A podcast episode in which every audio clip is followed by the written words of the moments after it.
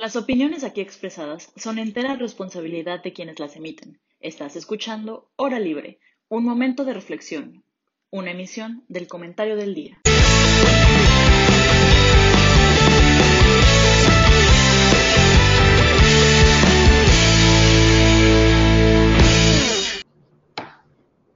Hola, ¿qué tal? ¿Cómo están el día de hoy? Un gusto saludarles en una transmisión más de Hora Libre.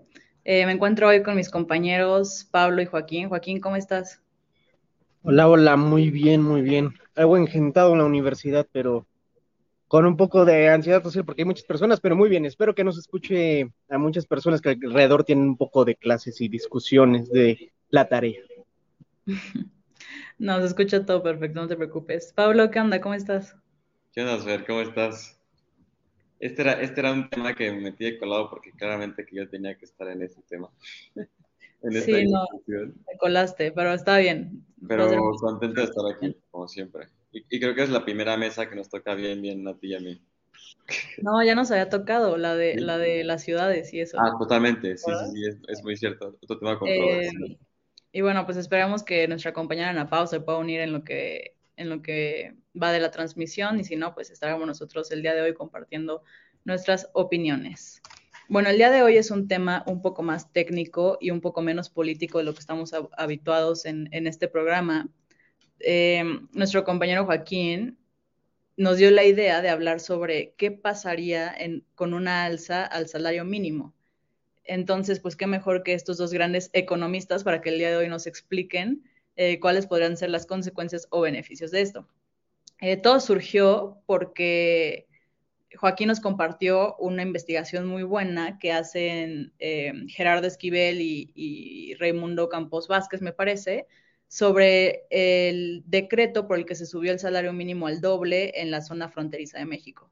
Entonces, este, esta investigación pues da con unas conclusiones bastante interesantes y pues Joaquín, ¿te gustaría contarnos un poco más al respecto de esto? Sí, sin ningún problema.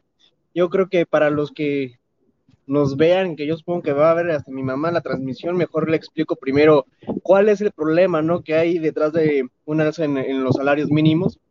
Y pues a, grandes rasgos que hay un problema generalizado en la economía que supone que una alza en el salario mínimo va a conducir a mayor inflación y también a un, a una, a un desempleo mayor. Por, porque el empleador no va a estar dispuesto a pagar más a los empleados y habrá inflación porque esta alza de los precios va a generar que haya más dinero en la economía, por lo cual se va a, facilitar la compra de bienes y servicios y esto se va a encarecer, ¿no? En, grandes rasgos, esos son como los problemas que hay de, del salario mínimo. Eh, ahora, los, el experimento que, que relata Gerardo Esquivel en su paper eh, tiene en cuenta los años 2018, 2019 y 2020. Son tres años en los cuales este, va agarrando los salarios trimestralmente y toma como base el 2018 para poder medir qué es lo que pasó antes y después de, este, de esta alza del doble del salario mínimo. Y es interesante ver qué es, cómo es que resulta su experimento en un decir no pasó nada con el empleo, no se perdieron empleos, siguieron este, contratando al mismo tasa de, a un mismo ritmo, por así decirlo, y solamente este salario ayudó al, a los menos favorecidos que no tienen tantos ingresos porque justamente son los que tienen el, salario mínimo, ¿no? Eh, es lo que concluye el paper y ya investigando un poquito más sobre esta cosa, encontré que la comisión que, es, que, es la encargada de, conciliar cuál va a ser el salario mínimo, eh, está proyectando que una vez más todo el país se vaya a reunir en, un, en una misma zona para tener un mismo salario mínimo en todo el país. Para los que no sepan, el salario mínimo se divide en dos zonas, básicamente el de la zona fronteriza y el, todo el resto del país. En la zona fronteriza, si no me recuerdo, debe estar como 230 y algo, por ahí, no tengo bien el dato. 213, 213. 213 y para el resto del país 180 y algo. 141. Ah, 141. Entonces podemos ahí ver un poco la abrumadora diferencia entre la zona fronteriza y el, y el resto del país. Y justamente esta comisión que es la que está encargada de juntar tanto empleados como empleadores y el gobierno para ver qué, cuál va a ser el salario mínimo, eh, está proyectando que para el 2026, más o menos 24 26 por ahí, México se vaya a unificar de nuevo en una, en una zona, eh, una única zona de salario mínimo. Entonces, he aquí donde empezamos a desmentir un poco más este, este mito, ¿no? De que un alza en los salarios te va a conllevar sí o sí a una mayor inflación y a un mayor nivel de desempleo. Con lo que demostró Gerardo, se está diciendo, no, no está pasando esto, y más aún Gerardo, o sea, no es que Gerardo no sea muy buen economista, pero pues bueno, el, el premio Nobel de este año justamente demostró lo mismo, pero en diferentes zonas de, del, mundo. No recuerdo bien el nombre de los este, tres ganadores del premio Nobel de Economía, pero justamente también están destinados a, a economía laboral, en donde eh, se demuestra que un alza en los salarios no necesariamente te va a conllevar a un, a un desempleo mayor y a una inflación. Entonces, he aquí una gran pregunta que yo tengo.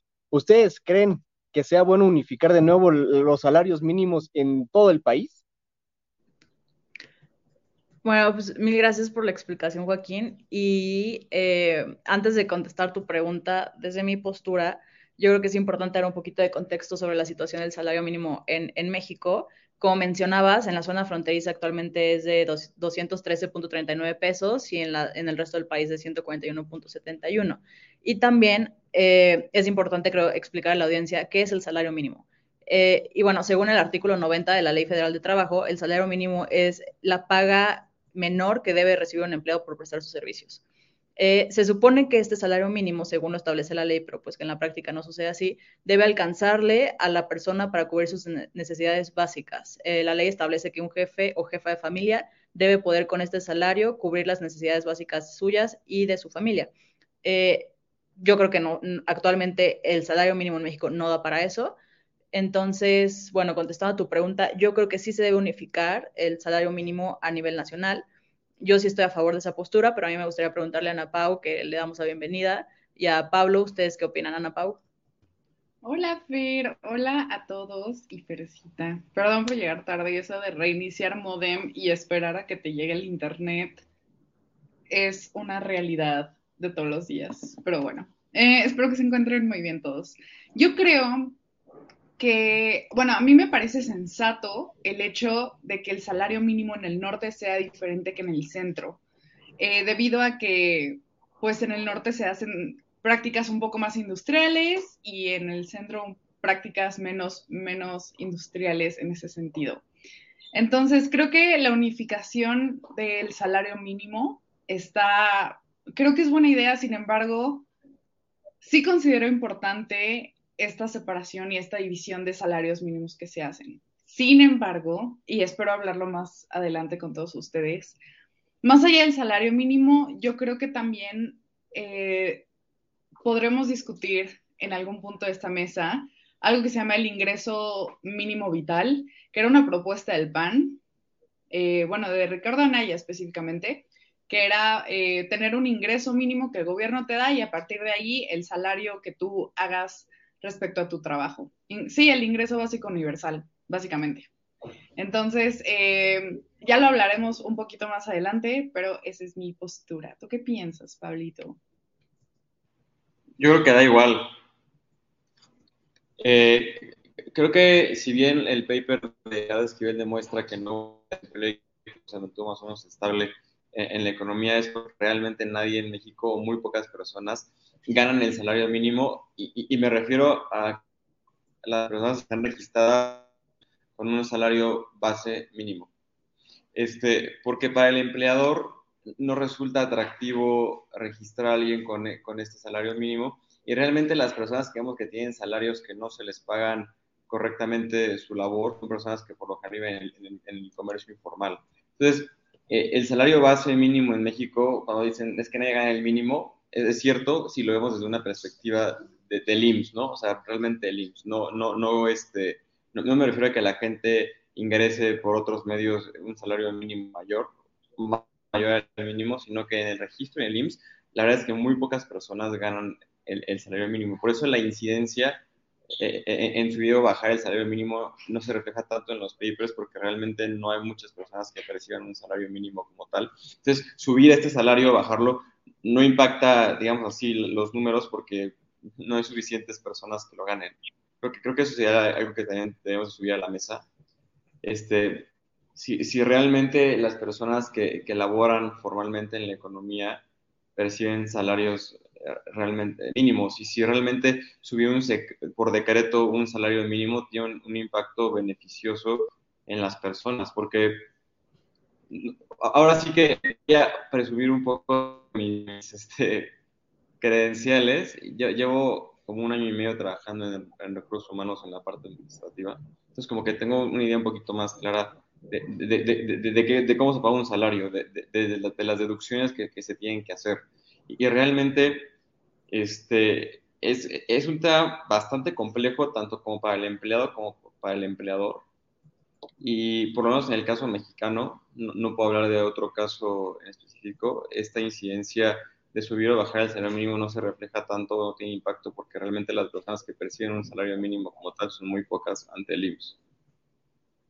Creo que hiciste una anotación muy importante respecto a las personas formales, eh, Pablo.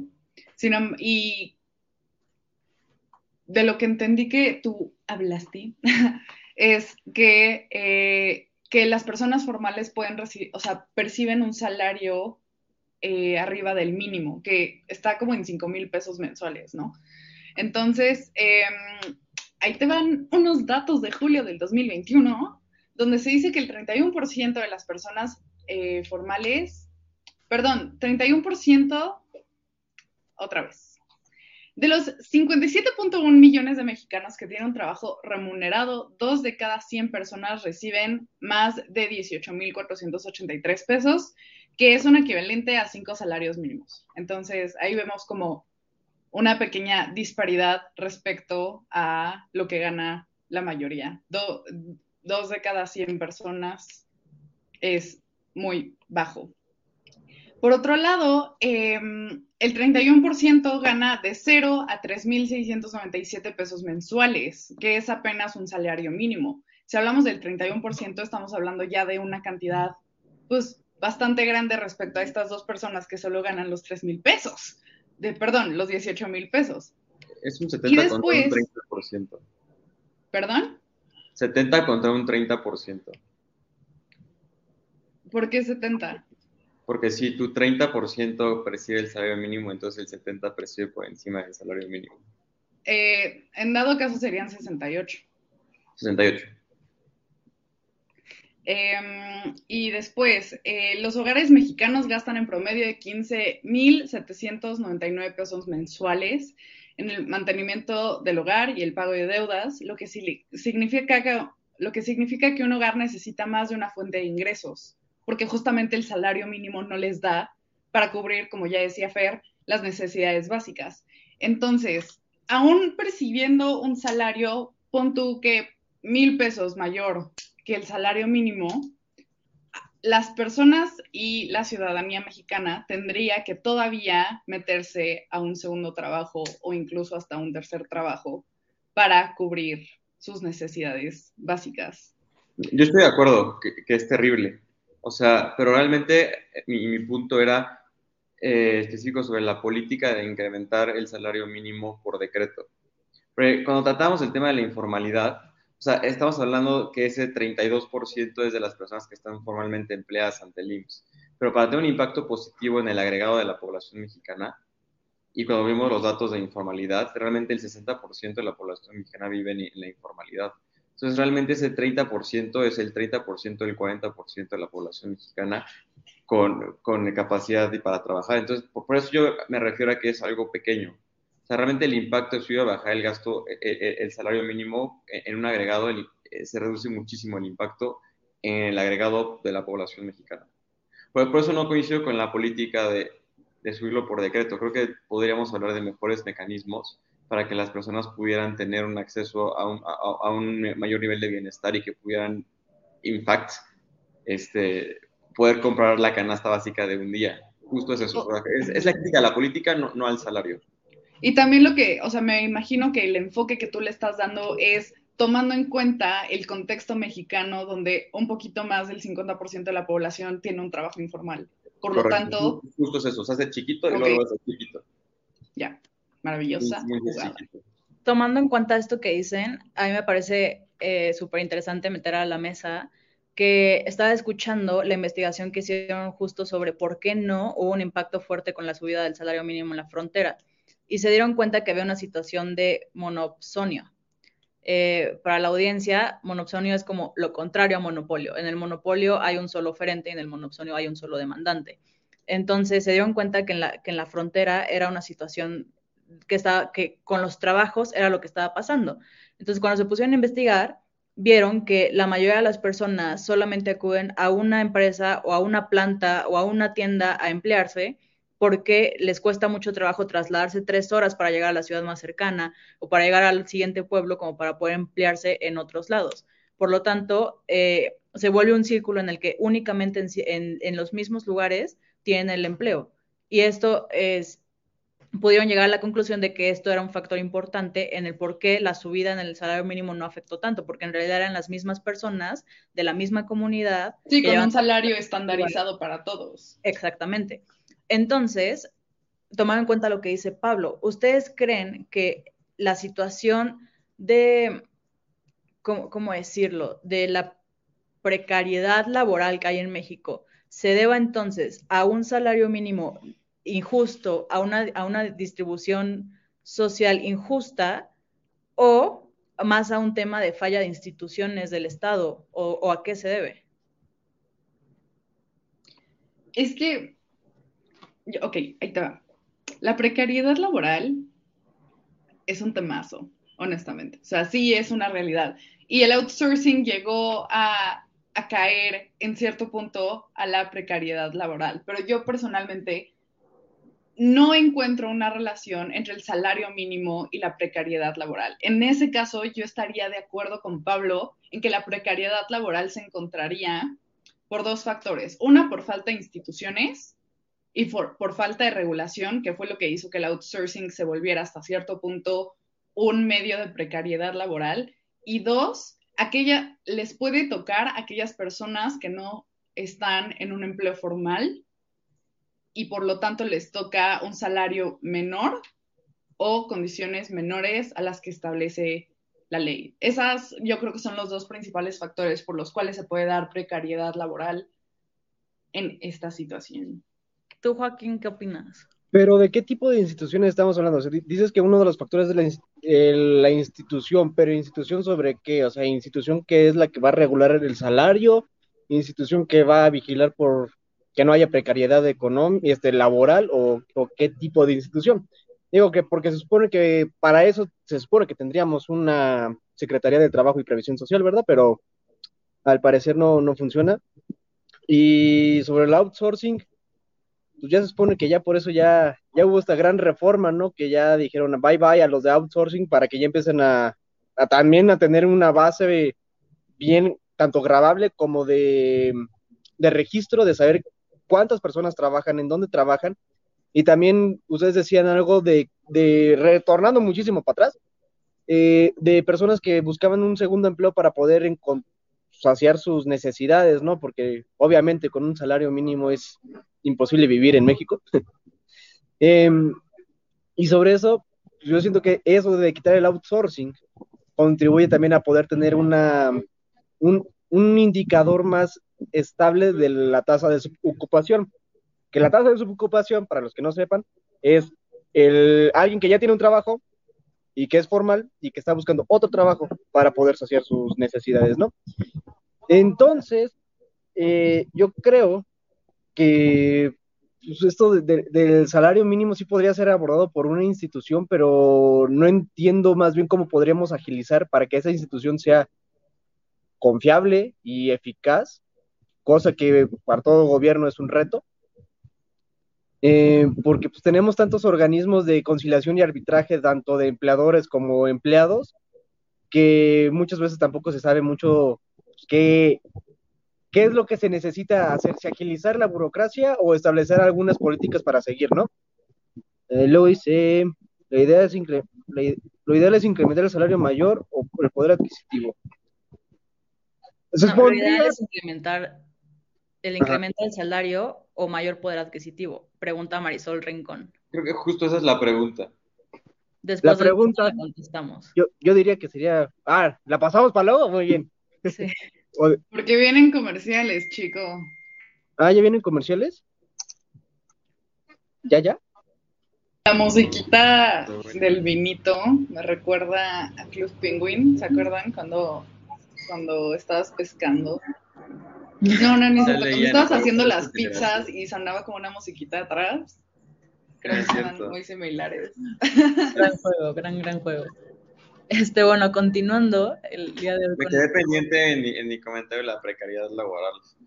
Ah, por favor, deleítanos para después. Precariedad laboral y después nos vamos a lo del poder adquisitivo. Sí. Vale, lo puedo hilar, yo creo. O sea, creo que, creo que la precariedad laboral se da por varios factores y, y realmente no es por falta de políticas públicas o por falta de, de, regulación, tal vez un poco, pero creo que tenemos que irnos al origen del problema. Tenemos que irnos al problema del empleador y el, problema del empleado.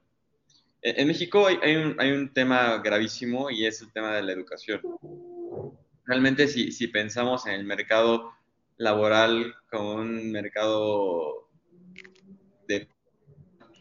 Tenemos que solamente una proporción muy de este mercado tiene este, algunos estudios de licenciatura, lo, que le da una ventaja impresionante contra alguien que no lo tiene, ¿no? Entonces, desde ahí empezamos a ver las diferencias de, entre por qué alguien puede ganar a lo mejor 200 mil pesos mensuales y alguien solamente 5 mil, ¿no? Otro tema importante es el tema de la productividad. En México tenemos índices bajos de productividad también. Entonces, este, creo que sería otro tema de la precariedad laboral por el lado del empleado. Por el lado del empleador, eh, creo que no hay incentivos suficientes para que el empleador pueda hacer un alza en salario sin que le cueste más, o sea, sin que le cueste más que solamente el alza eh, en salarios. Este, actualmente en México el empleador está obligado a pagar el IMSS, eh, Infonavit, una, parte. Eh, no sé sabían, pero en la Ciudad de México hay una cosa que se llama ISN, que es el impuesto sobre nómina, es 3% sobre la nómina que, te cobra la Ciudad de México. Entonces, si, seguimos, si seguimos sumando estos costos para el empleador, el subir la nómina, más los costos burocráticos de incluso poner tu negocio, se vuelve muy caro para el empleado para el empleador operar. Entonces no hay incentivos realmente para que un empleador diga, sí quiero ser, quiero, quiero darle este, un mejor salario a mis empleados, pero me va a costar mucho. ¿Qué hacen las empresas hoy en día que a lo mejor no se alcanza a ver reflejado en el salario mínimo? Te dan un seguro de gastos médicos mayores, te dan una tarjeta de vales, te dan este, comisiones, todo, todo, ese tipo de cosas no costan un salario base, pero realmente este, sí impacta eh, digamos, los ingresos de los trabajadores en forma positiva. Entonces, las empresas han buscado otros medios este, para poder beneficiar más a sus empleados sin que se vea directamente impactado eh, en el monto del salario base. Por eso realmente que el salario mínimo como medida de la, del ingreso del trabajador es un muy mal indicador. Y ligándolo con el tema de incrementar el poder adquisitivo, o está el salario mínimo, creo que esa es justo la pregunta. En lugar de estarnos preguntando si deberíamos o no incrementar el salario mínimo, deberíamos estar viendo cómo rayos podemos incrementar el poder adquisitivo de las personas. Porque eso al final es el objetivo, es que las personas puedan tener eh, lo, básico para poder vivir el día a día y no realmente un indicador monetario de cuánto debes de ganar por tu trabajo. O sea, es, es, irrelevante y se vuelve más irrelevante cuando, o sea, todo por todo lo que hemos dicho que y las circunstancias en las que vive la población mexicana. Oye, Pablo, pero yo te quería pedir si le puedes explicar a la audiencia cuál es la diferencia entre el salario, incrementar el salario mínimo y aumentar el, el, el poder adquisitivo. O sea, ¿por qué no es lo mismo? Porque alguien podría decir, bueno, si gano más, automáticamente mi poder adquisitivo aumenta. O sea, ¿le podrías decir a la audiencia por qué no? O sea, ¿cuál es como la diferencia? Por supuesto. El incrementar el salario mínimo es decir, Ana Pau, 200 pesos a ganar 500 y tan tan porque yo lo digo y se acabó y, y literal en la computadora meto una pago gana 500 pesos más. El poder adquisitivo es, realmente para cuánto te alcanza ese dinero que tú estás ingresando. Entonces, la, la fórmula que usan los economistas es poner el salario y lo, y y dividen para deflactarlo con el índice de precios y cotizaciones, y, INPC, no, el índice IPC. IPC, con el IPC, perdón, siempre lo confundo con el otro Lo, lo, deflactan para, para ver este, cuánto realmente no es deflactar el término. Déjenme. El, el, IPC, querida audiencia, porque nuestros economistas se están poniendo muy economistas. El IPC es, el índice de precios al consumidor, que básicamente es cuánto nos cuestan las cosas. El INPC es el, de la bolsa. Siempre, siempre los, siempre los, los volteo. La mente capitalista me gana siempre. Pero, bueno, sí, entonces dividimos eh, tu salario entre el IPC y sacamos ese, esta relación de cuánto realmente alcanza tu salario para consumir lo que está dentro del IPC, que también es una fórmula medio, medio mala o, una práctica medio mala de los economistas, porque en el IPC no están consideradas muchas cosas que a lo mejor una familia consume. Entonces, digamos, el poder adquisitivo realmente, si lo queremos ver así teóricamente, es para cuánto te alcanza con lo que sin fórmulas, sin, sin tecnicismo, sin nada, es eso. Sí. En otras palabras, tienes tu dinero, ¿para cuánto te alcanza del pay? ¿Tu rebanada qué tan grande es? O un ejemplo, tienes 100 pesos y solamente en la economía existe un bien eh, significativo que son las picafresas. Con 100 pesos, ¿cuántas picafresas te alcanza? Porque las picafresas tienen un precio. Entonces, el precio de las picafresas suben y bajan y también tu poder adquisitivo sube y baja el cuántos picafresas te, alcanzan es tu poder adquisitivo.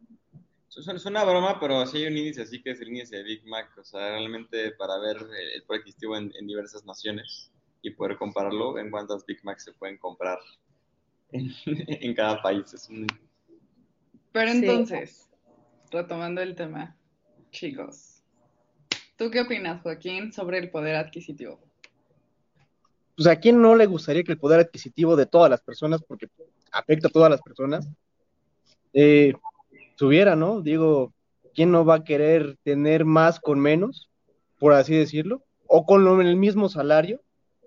Y pues eso ya, yo siento que eso ya sería como desviarnos un poquito más, porque eso ya tiene que ver con cosas de inflación, que la inflación es una alza generalizada en los precios, en, en su mayoría, que tiene que ver con una canasta básica de bienes de consumo, que sí están contemplados en el IPC, entonces es, es como todo un show, pero quedémonos con la idea de que un mayor poder adquisitivo siempre va a ser mejor que un aumento en el salario.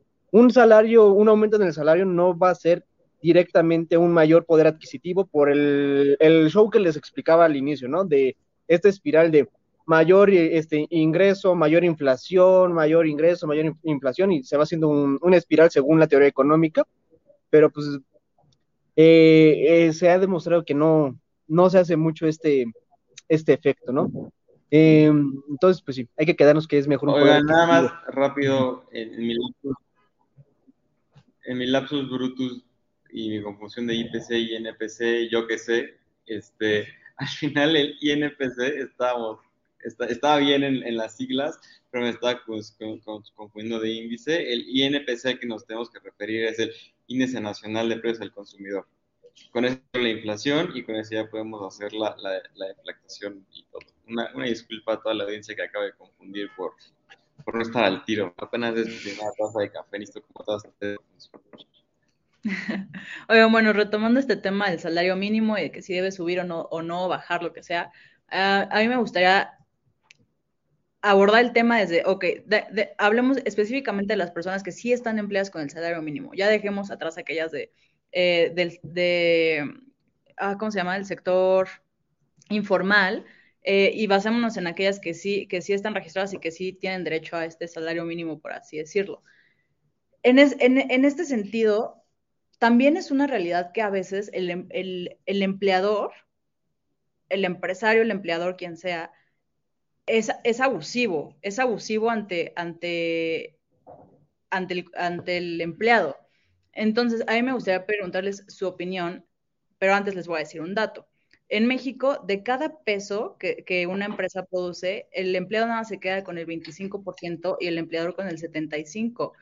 De, entonces, a mí me gustaría preguntarles, en ese sentido, ¿qué opinan respecto al salario mínimo y que se suba por decreto? ¿No creen que estaría hasta cierto punto haciéndole justicia a este, a este tipo de situaciones? yo tengo algo que decir. Marx, ¿eres tú? No, no, no, a ver, es una realidad. Los empresas, la plusvalía es una realidad, ¿ok? Pero este, yo lo que quiero decir al respecto es, o sea, ya en el supuesto de que estamos hablando de puras de todas las personas formales, algo que ocurre con el con el salario mínimo y también las prestaciones de ley, una de las prestaciones y por las cuales las empresas están obligadas eh, a darle a los empleados justamente para una, un retorno de la plusvalía es em, el porcentaje de la utilidad. La utilidad completa que tiene la empresa se divide entre los trabajadores. Y eso está por ley, te lo tiene que dar tu empresita y tú lo, tú lo tienes mensualmente en tu nómina desglosado las utilidades de la empresa. Entonces, a través de ahí es como también se puede como poner en piso parejo que la utilidad no se quede completamente con el empresario o la empresaria. Por el otro lado, eh, yo considero que el salario mínimo este, es un buen punto de partida, sin embargo, tampoco le puedes washear la cabeza a la ciudadanía de que el salario mínimo lo es todo. Y regreso al, a la bueno, no regreso, y tomo por parte la importancia de tener políticas públicas integrales. ¿Y a qué me refiero con esto? A ver, aquí hay, somos dos de gobierno y dos de economía. Sin duda, para los de gobierno puede ser muy fácil decir, no, pues subimos el salario mínimo sin embargo, no, no tomamos en cuenta los temas del poder adquisitivo y para eso nos sirven nuestros queridísimos amigos, el Pablo y el Joaquín, para como que decirnos, Ana Paula, es importante el poder adquisitivo, no solo subas eh, tu salario mínimo. Entonces, eh, simplemente es tener en consideración que una política pública no puede, bueno, una problemática no puede resolverse tan fácil con una política pública como la famosa, y si imprimimos más dinero, tiene que haber como un trasfondo pues más pensado. Y ya, esa sería mi respuesta respecto a las utilidades y la plusvalía, que yo sí creo que existe. y este y como una pequeña nota respecto a la importancia de los economistas. Ya. Bueno, a, mí me gustaría escuchar la opinión del capitalista más capitalista que conozco. Pablito, ¿tú qué opinas? Yo sinceramente ya sabes lo que opino, pero a mí me gustaría saber ¿Qué, piensas tú? Creo que porque normalmente tuvieron un contrato. Creo que me corté, ya regresé. O sea, la plata existe porque en el momento tú estás vendiendo tu empleo y el empleador te está pagando porque tú hagas esta labor. Entonces, realmente eh, el contrato ya te están pagando parte de esta empleada o, parte de tu trabajo. no te están pagando para. O sea, tú estás cediendo tu, tu, labor para crear X propósito. Entonces, de esta, forma, no sé cómo. La plusvalía que tú Yo lo veo así. Las, las autoridades no hay PTUs cada, cada las utilidades del y que también ha generado bastante, también genera disparidades y distorsiones en los salarios. Muchas, muchas veces como el empleador paga la PTU, en lugar de a lo mejor tener un salario base un poco más alto, sabe que puede pagar el 10% de sus utilidades, entonces paga a lo mejor un menor monto del que puede llegar a pagar el empleado por su trabajo en una PTU, que si hubiera un aumento proporcional en, en el salario base. Entonces esa parte también es medio interesante. Hay muchas implicaciones económicas en medio locales. Este, yo, yo sigo sin creer que el salario mínimo vaya a servir de algo. Creo que es una herramienta que nos han enseñado a, los, a la población para manejarnos con tintes populistas. Este, creo, que la gente realmente no sabe, o sea, qué onda con el salario mínimo. Hacen falta muchísimas políticas para integrar este, este aumento real en el ingreso de los trabajadores. Creo que la primera parte sería y, y, meter un poco al punto que Ana Pau sugirió al principio. Ana Pau es un poco fan del ingreso básico universal. Este, yo no, porque creo que hay gente que no lo necesita. O sea, yo no necesito que el gobierno me... Yo no debería recibir un ingreso básico universal si hay una persona que lo necesita más. Entonces, yo lo veo por la parte fiscal. Creo que deberíamos de incluir más gente al sector formal y, y, con una política en la que haya una base mínima podríamos propiciar que, que, que, más gente fuera, se incluya en la formalidad y que, y que la gente que necesita un aumento en su, en su poder adquisitivo lo pueda tener. Y, mi, propuesta es la siguiente. Si tienes esta base, digamos, 50 mil pesos, a partir de la cual se, se empieza a tasar eh, los impuestos y supongamos que yo gano 100 mil, yo pagaría impuestos sobre la parte que queda. San Pau ganara menos de los 50 mil pesos que yo tengo como base tasable, yo gobierno le tendría que dar a Ana Pau el, faltante para que ella pudiera eh, completar este como ingreso básico y obviamente no pagaría impuestos de este monto. Entonces creo que de esta forma habría incentivos a que la gente se, pasara la formalidad. Habría sería un impuesto progresivo porque pagarían más los que más ganan. El que menos gana no pagaría e, e incluso le daríamos una transferencia directa para que pudiera estar en la, misma este, base que, los demás, digamos, que, que, que yo gobierno establezco.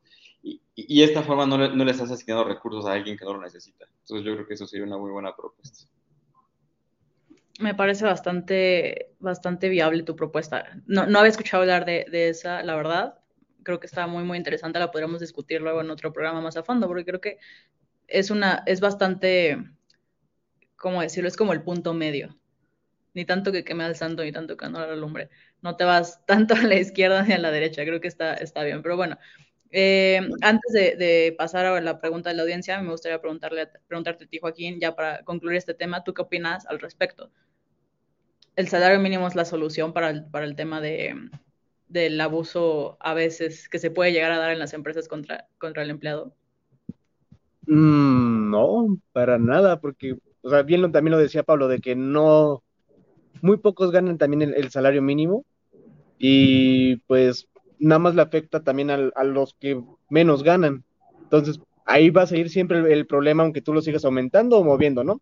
Para arriba, para abajo, para arriba, para abajo. Va a dar igual, porque el efecto siempre lo tiene por así decirlo, el 5% más bajo. Entonces, pues, es un efecto que no tiene significancia para nada. Y también lo decía Pablo, que no creo que el... Bueno, primero lo expongo, lo, digo.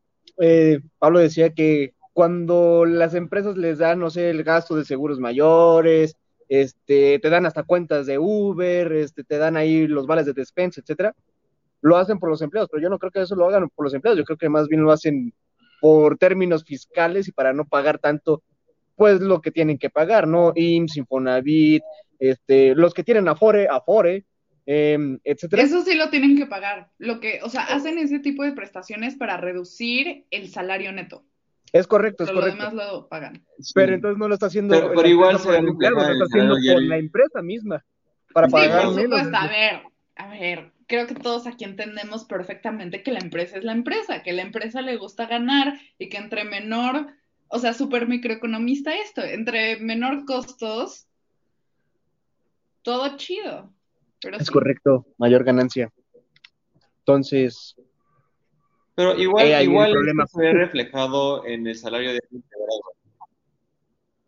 O sea, todas estas prestaciones se ven reflejadas en, en otro indicador, no en el salario base, pero se llama salario diario integrado y este salario integra todas esas prestaciones.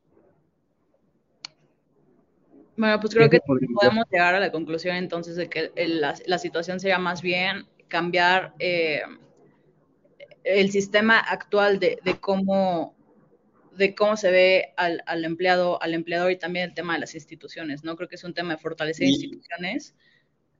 Ajá. Antes de que pasemos a, la pregunta, o sea, también lo que quería decir, ahora que me ha tocado estar del lado del empleador como alguien eh, que tiene que lidiar conflictos que se generan en la empresa, la realidad es que la regulación laboral, si, si, a ti el empleado o el ex empleado más bien te demanda en un tribunal laboral, lo más probable es que el empleador pierda y tenga que haber un resarcimiento del daño al empleado o al ex empleado. Entonces, como tal, los abusos del empleador creo que son como parte de un estigma que se nos quedó de un mundo capitalista voraz. Y, ahora la realidad, por lo menos en México, es que las demandas laborales eh, es, es, muy probable que las den el empleado. O que llegue a un acuerdo antes de llegar a un, al tribunal. Entonces, este, para también tomar en cuenta y también ser un poco, para desestigmatizar un poco esta parte del empleador este, que latiga esclavos y que les paga el salario mínimo y que los trata mal. No, o sea, eso ya no sucede. Y si sucede es fácilmente corregible mediante una demanda laboral, eh, por lo menos en México. Es un trámite, es un tema, tiene que ver con el gobierno, pero se puede hacer. Y, y al final, agregando todo esto, yo creo que más bien cuando hablamos de salario mínimo, generalmente estamos hablando de, de, desigualdad y de bajos salarios y de, un nivel de vida que podría ser, mejor, ¿no? Entonces creo que sí es importante diferenciar entre un tema de, del salario mínimo por parte de una empresa y, más bien enfocarnos en lo que se está haciendo mal en México como país y como instituciones para que haya personas que justo tienen que ganar ese salario mínimo o que no les alcance con ese salario mínimo, que es, lo que decíamos ahorita en el programa con el tema del poder, adquisitivo, ¿no? Entonces, eh, pues sí, creo que, hay que hay que aprender a separar ese, ese, tema. Y bueno, ahora contestando, vamos a contestar la pregunta de la audiencia que dice, eh, pregunta Joaquín Rincón Zuno, que si le pueden comentar qué incluye la canasta básica o qué se valora en ella. Joaquín Rincón, Joaco, rompiste la Matrix. Joaquín, Rincón Zuno, ¿eh? Ah, ok, ok. Yo rompiste la Matrix, te autopreguntaste qué está pasando. Marvel existe, amigos, el multiuniverso existe. Pues bueno, contestándole a mi papá, sí. Existe, son 40 productitos. Y por decir algunos que son los cual, con los cuales tú puedes crear una alimentación sana y digna, supuestamente, ¿verdad? Em, dentro de los 40, por ejemplo, por decir algunas, este, algunos ejemplos, hay maíz, café, avena, pescado fresco, huevos, tostada, incluso pilas. Eh, y justamente analizando esta canasta básica, eh, lo, vi, lo estaba hablando con un profesor de políticas de disminución de la pobreza y veíamos que prácticamente no alcanzaba casi para mucho porque pues, no podías nutrirte muy bien para poder generar tu, tu tu trabajo al día. Entonces tratabas de mejor eh, echarte un Burger King, un McTrio, en lugar de comprar tu canasta básica para poder comer. Esa es la respuesta. Pues muy interesante. Y bueno, no sé si hay algo más que les gustaría agregar antes de empezar a concluir. A mí me gustaría agregar el tema del el ingreso básico universal, porque, solo rapidísimo, porque creo que es importante, sobre todo cuando tocamos el tema del salario mínimo. Tenemos nuestro salario mínimo, ya lo entendimos perfecto. Hay algo que se llama ingreso básico universal, que es lo que va a estandarizar cierto nivel de vida para las personas a través de un ingreso mensual básico que el gobierno proporciona. Evidentemente, esto tiene sus bemoles, como cualquier otra política pública social y de desarrollo social. Como ya decía Pablo, a ver, hay personas que no les sirve eh, el ingreso básico universal y hay... ¿Eh? A todos nos sirve tener un ingreso extra, pero no todos lo necesitan. Bueno, ok. hay gente que no necesita su ingreso básico universal y hay otras personas que sí lo necesitan y hay otras personas que aparte que lo, lo necesitan, tampoco buscan como agrandar ese ingreso básico y se quedan con el mínimo. Entonces, eso puede provocar un desincentivo para el trabajo. Eso ha sido una contraparte contra el ingreso básico universal. Sin embargo, a mí me gustaría preguntarle a la audiencia qué, qué opina respecto a tener un ingreso básico mensual eh, que oscila de, creo que eran 1.700 pesos mensuales, algo así. Había propuesto el PAN al respecto y que, por ejemplo, en situaciones como la que acabamos de vivir, pandémicas, donde mucha gente se quedó sin trabajo, este ingreso básico iba a ser como una forma segura en la que estas personas pudieran recibirlo para pues satisfacer ciertas necesidades importantes. Entonces, eso sería como una pregunta a la audiencia, ¿qué opina además de tener nuestro salario mínimo? Y ya podemos este, yo, personalmente en ese, en ese tema, y aunque pudiera parecer que yo estaría súper a favor de eso por mis tintes socialistas, sinceramente creo que, que, que no es la solución. Eh, creo que eh, el hecho de dar un ingreso mínimo básico universal no está muy alejado de lo que está haciendo el presidente actualmente, de solamente eh, dar dinero sin, sin que haya como un trasfondo serio detrás. No, no estaría completamente en contra si tuviera como más matices. Por ejemplo, no sé, darle un ingreso básico universal al personal médico de, al personal médico, a los maestros, eh, a, otro tipo, a, sectores específicos de, la población o, a personas que, que, sus ingresos fueran eh, debajo de cierta tasa creo que podría ir por ahí, sin embargo, pensar que toda la población tenga derecho a este, a este ingreso, me parece que sí es un poco desproporcionado, también por el hecho de que no hay dinero que alcance en el país para eso. Si actualmente no nos alcanza para darle a los viejitos y a los jóvenes ninis, creo que mucho menos va a alcanzar para darle a cada uno de los mexicanos. Entonces, creo que más bien lo vería por ese tema. En el tema de justicia distributiva, creo que, creo que suena, suena muy bien, pero sí creo que, que tiene tintes utópicos este, esta propuesta pero no sé. Yo, quiero interrumpir ahí dos cosas. Fer dice, dice que puede ayudar en la, en, la, en la, parte distributiva, pero no es cierto, porque si a todo el mundo lo subes, digamos, si, imaginemos una, una, curva donde esté la gente que más ingrese y la gente que menos ingrese. Si tú haces un ingreso básico universal, lo que estás haciendo es subir la curva completa. La desigualdad sigue y solo subes la curva. O sea, si, si nos damos 5 mil pesos a cada quien, todo el mundo tiene 5 mil pesos más. Sí, bueno, tienes razón, ¿cierto? Entonces realmente no reduces, la, no reduces la desigualdad, no hay justicia social. Por eso yo creo que un ingreso básico universal populista que sacó a Naya de la manga parece que puede ganar las elecciones. Y, y, realmente no sirve. Tiene que, tiene que ser algo bien pensado, bien aplicado y bien implementado. Tú, Joaquín, ya para concluir, ¿qué opinas al respecto? No recuerdo, pero lo estábamos viendo también con José Antonio eso de qué pasaba si le dabas a todos lo mismo, pero sí creo que nada más mueves la curvita para arriba y tu desigualdad sigue siendo la misma.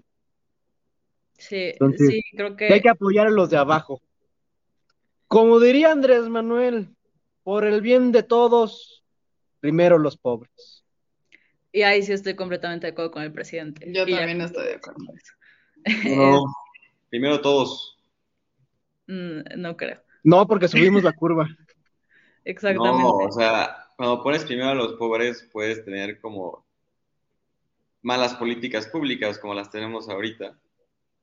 Bueno, por eso puede ocurrir también. políticas integrales para toda la población, puede ser un mejor resultado, creo yo. Bueno, pues muchísimas gracias por acompañarnos otra semana más en este su programa Hora Libre. Esperamos verlos también por aquí la próxima semana.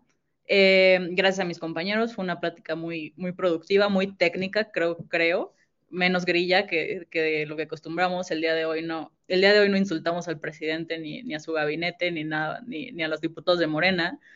Eh, pero bueno, este, muchas gracias por acompañarnos. No se olviden de seguirnos en nuestras redes sociales, que por aquí abajo se las estamos dejando. Y pues bueno, nos, nos vemos la próxima semana. Bye.